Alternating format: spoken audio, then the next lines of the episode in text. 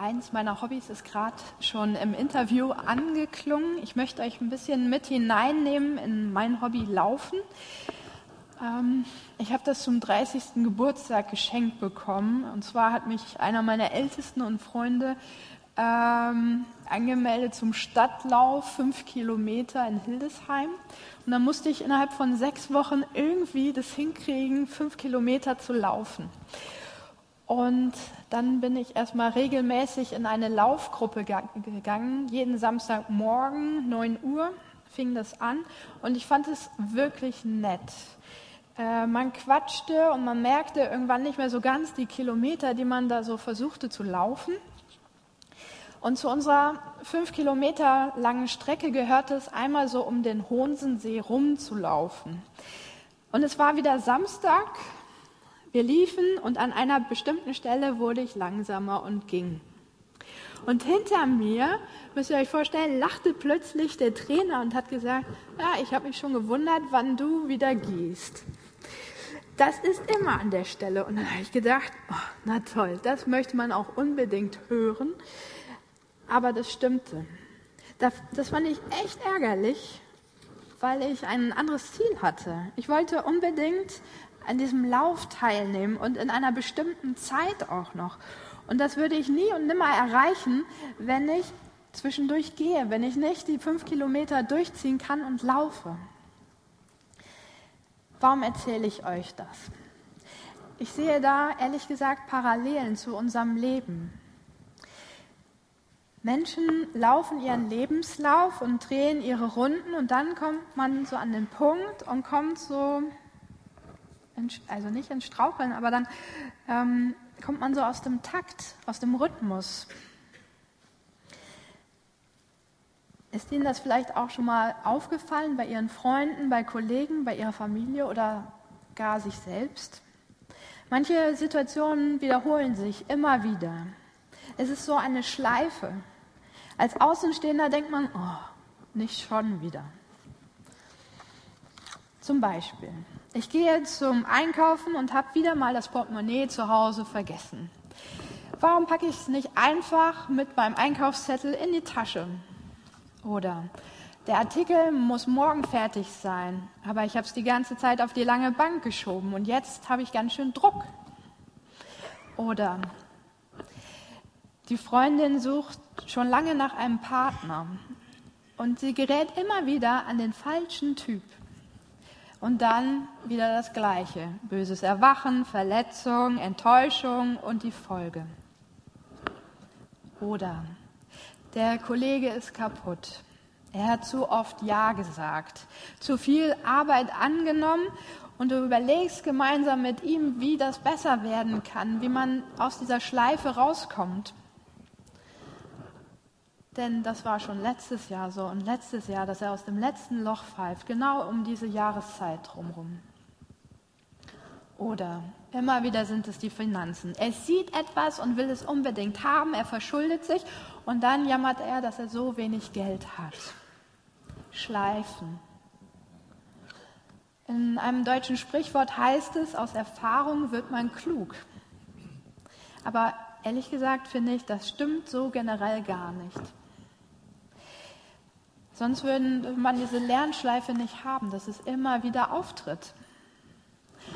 Und besonders ein Mann in der Bibel hat das auf tragische Weise bewiesen, dass dieses Sprichwort aus Erfahrung wird man klug nicht stimmt. Stellt euch vor, bevor er geboren wird, ja bevor er gezeugt wird, bekommen seine Eltern eine unglaublich große Berufung für ihren Sohn. Er soll der Retter werden. Er soll das Volk Israel aus der Not befreien. Und das ist so eine ganz besondere Berufung. Er bekommt die Berufung, dass der Geist Gottes auf ihm liegen wird. Er wird eine übermenschliche Kraft haben. Und so mit diesem hohen Potenzial, mit diesem hohen Chance beginnt er sein Leben. Und sein Leben endet in Trümmern. Er ist Gefangener seiner Feinde. Sie haben ihn in der Hand. Sie verspotten ihn. Sie geben ihm die niedrigste Arbeit. Und seine letzte Kraft Und seine letzte Tat benutzt er, um nur ein, ein paar wenige seiner Feinde in den Tod mitzunehmen. Seinen größten, erfolgreichsten Sieg erringt er mit seinem Tod. Vielleicht ihr, haben Sie es erraten, das ist Simson. Eine tragische Gestalt, finde ich. Was hätte aus diesem wilden Kerl alles werden können? Was hätte er für sein Volk alles erreichen können? Und wenn man die Geschichte von Simson liest, finde ich, wundert man sich nur und fragt sich, warum musste sein Leben denn so enden? Aus der Erfahrung, die er macht, wird er nicht klug. Immer wieder sind Frauen sein Verhängnis. Bei ihnen wird er schwach. Und so ist es auch bei der letzten Frau, Delila. Sie stammt aus dem Volk seiner Feinde. Und wer jetzt so an Romeo und Julia denkt, an äh, zwei, die nicht zusammenkommen können, an eine wunderbare romantische Schiene, der ist da falsch, sondern denkt lieber an James Bond und an eine Spionin aus dem Osten. Simson ist bei Delila zu Hause und er erliegt ihrem Charme. Aber Delila ist nicht so süß und so unschuldig, wie sie tut. Sie steckt mit den Feinden von Simson zusammen. Ihre Mission ist, finde heraus, wie wir Simson kaltstellen können. Was ist die Achillesferse von ihm? Welchen Schwachpunkt hat er? Wie können wir ihn besiegen? Und als Belohnung bekommt sie eine unglaublich hohe Summe an Geld von ihnen versprochen. Hören wir mal rein in diese Geschichte. Sie steht im Buch Richter, Kapitel 16, Abvers 6 an.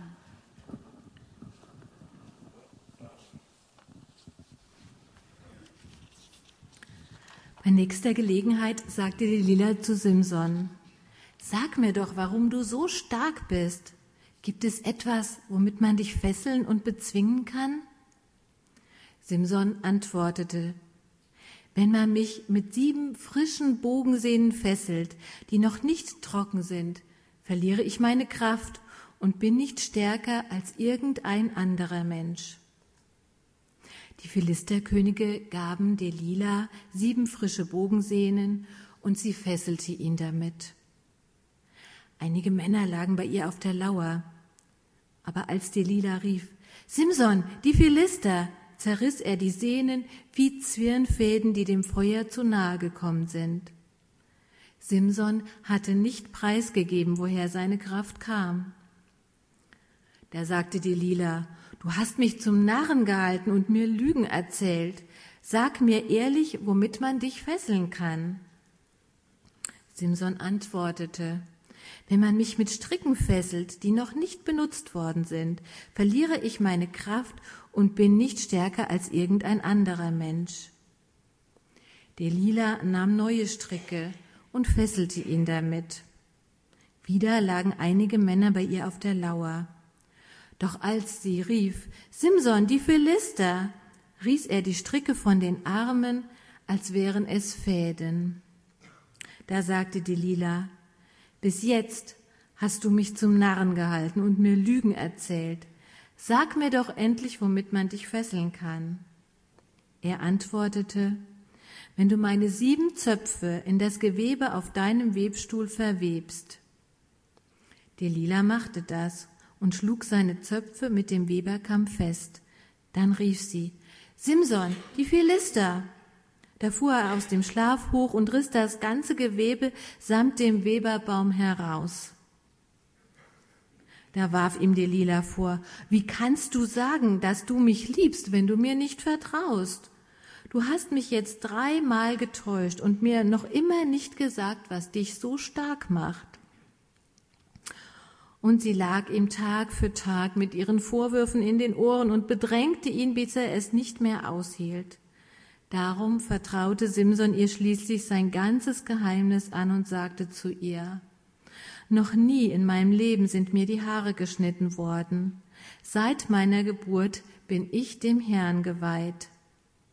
Wenn man mir die Haare abschneidet, verliere ich meine Kraft und bin nicht stärker als irgendein anderer Mensch. Delila merkte, dass er ihr diesmal die Wahrheit gesagt hatte. Sie ließ den Philisterfürsten ausrichten. Diesmal müsst ihr selbst kommen. Er hat mir alles verraten. Die Fürsten kamen und brachten das versprochene Geld mit. Delila ließ Simson in ihrem Schoß einschlafen und rief einen von den Philistern, damit er ihm die sieben Haarzöpfe abschnitt.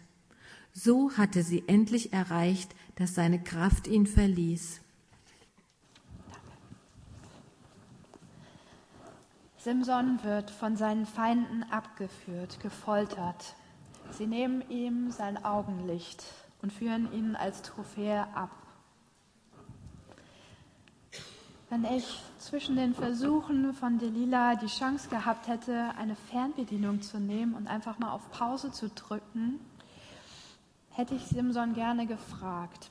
Hey Simson, was geht eigentlich in dir vor? Hältst du dich für so klug? Sag mal, merkst du noch was? Du spielst da mit dem Feuer. Viermal stellte Lila Simson die gleiche Frage. Viermal die gleiche Frage, viermal die gleiche Situation, viermal die gleiche Lernschleife und der Typ geht einfach nicht, verlässt dieses hochbrenzlige, diese hochbrenzlige Situation. Er zieht kein Fazit daraus, keine Konsequenzen. Er lernt einfach nicht. Er lernt nicht, dieser Mensch, der möchte mir was Böses. Und in der ganzen Episode fragt Simson sich kein einziges Mal, Gott, was denkst du denn? Was soll ich tun? Und das überrascht mich ehrlich gesagt. Es steht davon nichts in der Bibel, dass er irgendwie mit Gott spricht und ihn fragt.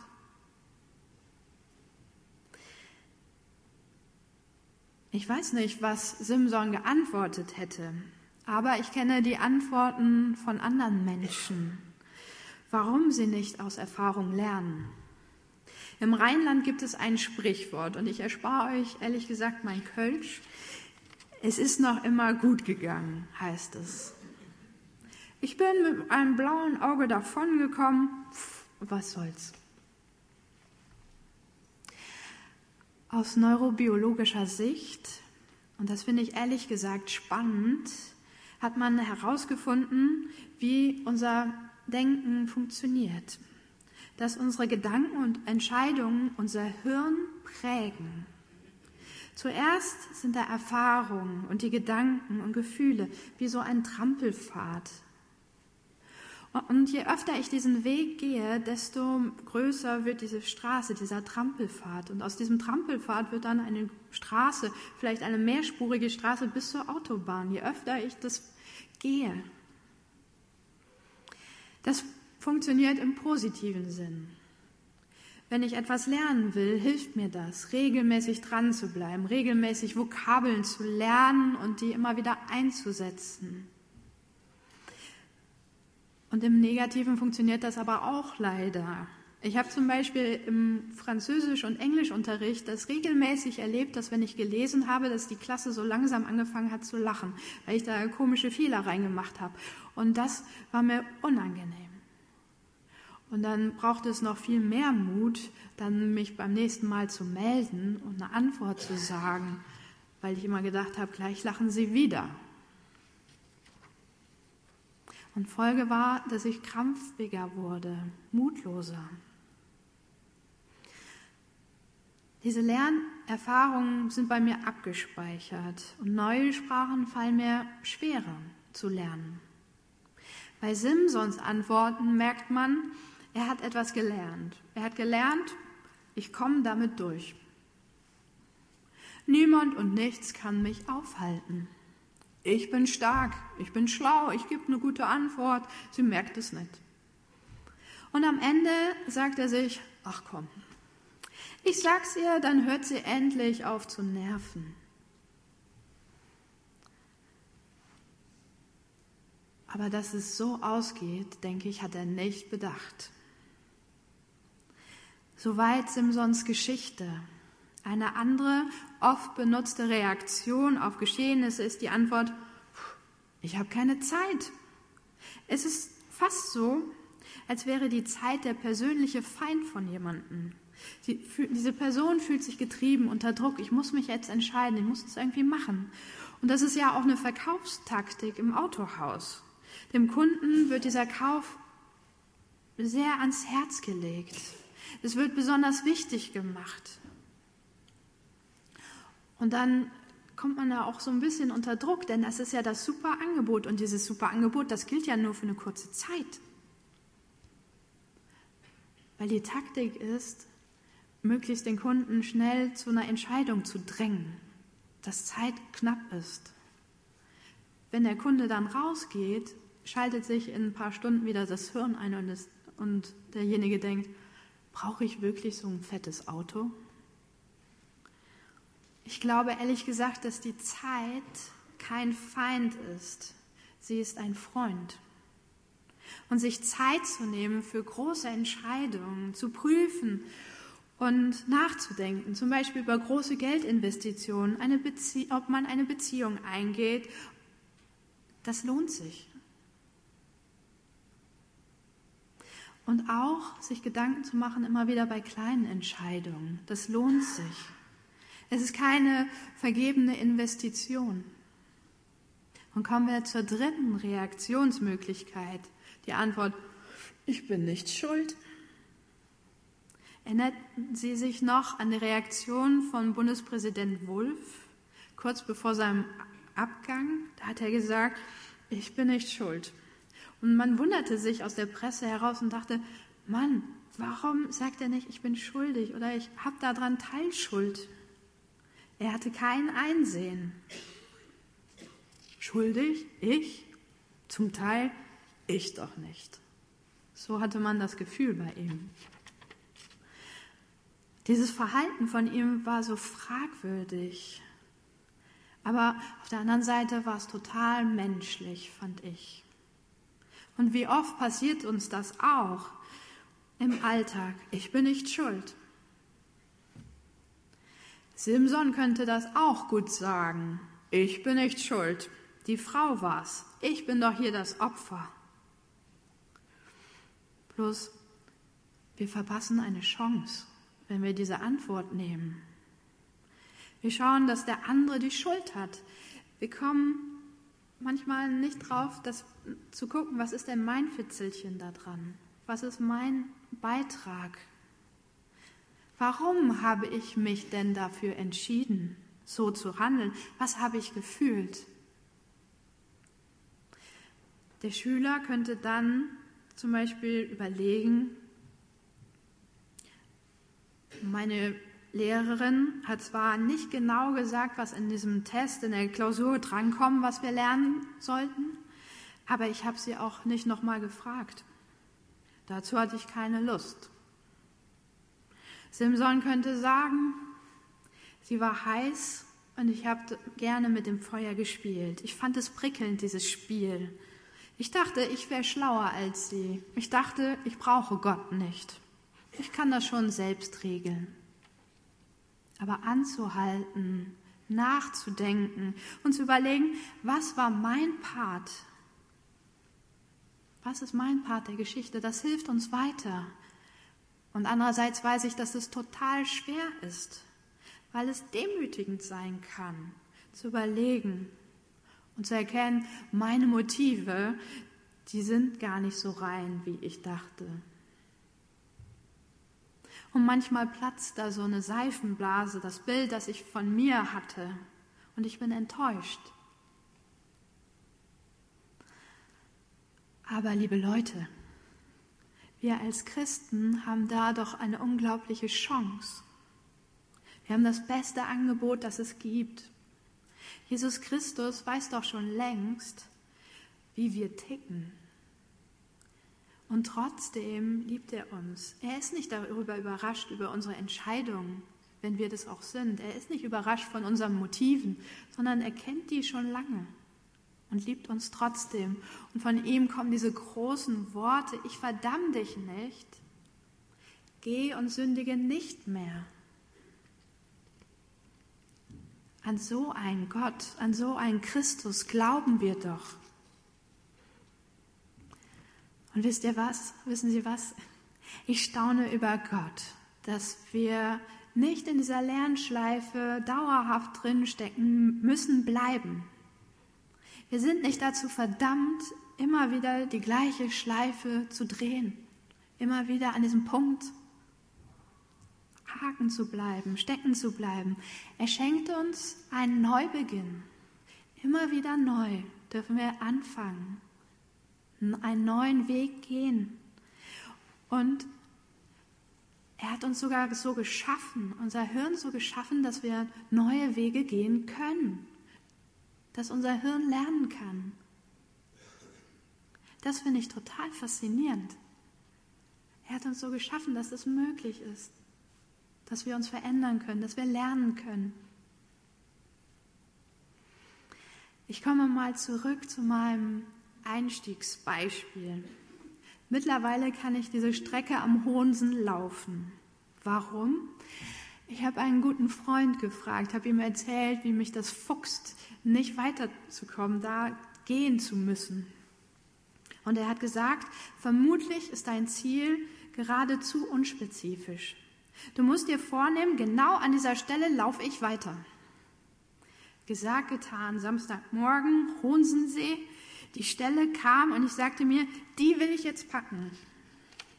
Und es hat geklappt. Und auf der weiteren Strecke habe ich gedacht, jetzt gehen wäre auch doof. Und diese Stelle ist für mich besonders. An ihr sage ich mir immer noch, die will ich packen.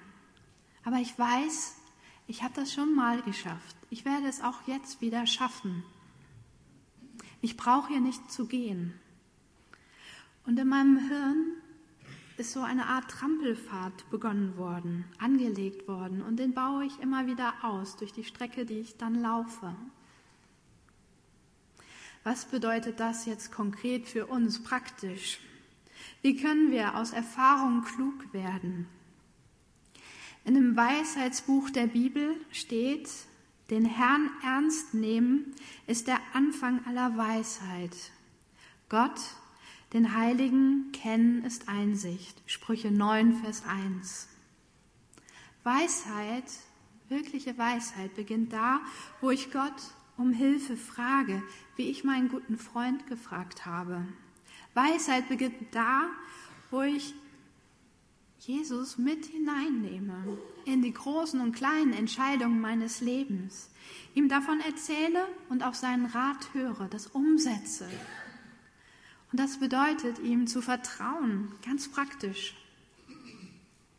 Aus Erfahrung klug zu werden, bedeutet sich auch Zeit zu nehmen, darüber nachzudenken, was ist passiert. Sie in Hessen, Sie haben bald Herbstferien. Wir sind gerade mittendrin in Niedersachsen. Und für mich ist die Urlaubszeit so eine Zeit des Nachdenkens und Reflektierens. Ich gehe dann nochmal im meinem Geist, im Hirn nochmal durch, was war in den vergangenen Monaten denn? Wofür bin ich besonders dankbar und wofür nicht? Was war gut und was war schlecht und warum? Und ich bin total begeistert von Zweierschaft. Zwei Personen treffen sich regelmäßig und geben einander Rechenschaft über die vergangene Zeit. Und in unserer Zweierschaft gehen wir dann an Hilfe oder Mithilfe von Handfragen durch die ein bis zwei Wochen. Daumen. Was war ein God-Moment? Also, was war gut? Wo habe ich Gott entdeckt? Zeigefinger. Was hat Gott mir gezeigt mitten im Alltag? Was für Bibelstellen sind mir wichtig geworden? Mittelfinger. Was war schlecht? Wo habe ich gesündigt? Ringfinger, Beziehung. Wie laufen gerade meine Beziehungen? Was ist gut? Was sollte besser laufen? Kleiner Finger. Was ist diese Woche, was ist diese zwei Wochen zu kurz gekommen? Und worauf möchte ich, auf den Kleinen passt man ja besonders auf, Worauf möchte ich in der nächsten Zeit besonders Acht geben? Und mir hilft das, so konkret zu werden, mit Menschen Beziehungen zu bauen und offen zu werden über das, was gut läuft und was schlecht läuft und woran ich bin. Wenn Sie jetzt total motiviert sind und sich sagen, cool, ich will jetzt lernen, mit was fange ich an, würde ich Ihnen raten, fangen Sie mit dem an, was oben aufliegt. Was fällt Ihnen direkt ein? Was ist das Größte? Und wenn Sie ganz mutig sind, können Sie natürlich auch zwei bis drei Freunde fragen. Und Sie fragen, was denkst du, ist so meine Lernschleife? Und dann kann es sein, dass Sie merken, oh weia, das schaffe ich nicht alleine. Aber ehrlich gesagt, das ist nicht schlimm. Gott hat uns Weggefährten an die Seite gestellt. Ich bin begeistert von Coaching. Ich habe erlebt, dass eine Coach mir gute Fragen gestellt hat und mich, mir geholfen hat, mich von meinem Problem zu lösen und dass sich etwas Neues entwickelt hat. Es gibt Mentoring, Seelsorge, Therapeuten, gute Bücher, Und haben Sie eine Idee bekommen, was Sie gerne angehen möchten und wie? Dann ermutige ich Sie, fangen Sie nicht im nächsten Monat, nächstes Jahr mit den neuen Jahresvorsätzen an, sondern fangen Sie heute, diese Woche an. Schieben Sie das nicht auf die lange Bank. Gehen Sie diesen Weg diese Woche neu. Als Start auf den Weg, als Wegsegen sozusagen, hat sich das Gebets- und Segnungsteam bereit erklärt, denen, die möchten, Gottes Segen zuzusprechen in der ganz konkreten Situation. Denn unsere Lebenswege, die gelingen nicht ohne seine Hilfe, ohne seine Leitung. Wir brauchen Jesus Christus und er geht mit, er ist der Weggefährte. Das Team finden Sie gleich dort hinten im hinteren Teil des Raumes und wir werden währenddessen Lobpreis haben. Wir werden Lieder singen, Gott zur Ehre. Und Gott segne und begleite Ihre neuen Trampelpfade.